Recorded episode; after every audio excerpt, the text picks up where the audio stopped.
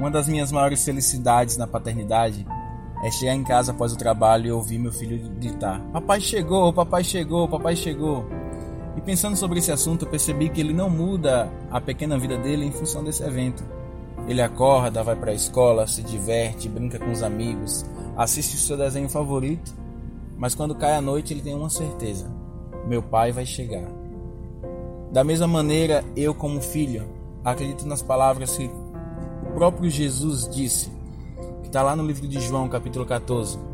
Ele fala assim: ó, não deixe que o coração de vocês fiquem aflitos, mas tenho a certeza que eu vou para a casa do meu pai, lá tem muitas moradas, e eu vou lá preparar alguns quartos. E quando eu for, eu voltarei para buscar vocês, para que onde eu estiver, vocês também estejam comigo. Eu acredito verdadeiramente nessas palavras.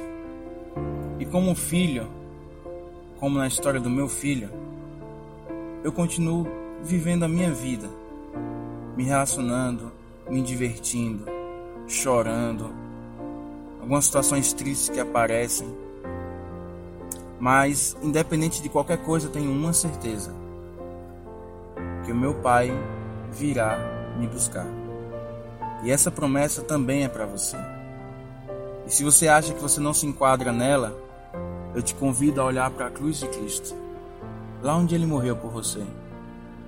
Tenta visualizar ele com os braços abertos, dizendo assim: Filho, eu prefiro morrer do que viver sem você.